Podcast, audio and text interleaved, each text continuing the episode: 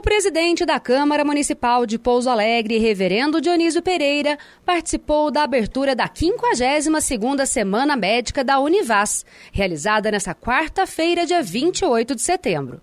O evento tem como público-alvo os estudantes de medicina de todo o país e o objetivo é abordar temas relevantes para a formação de futuros médicos.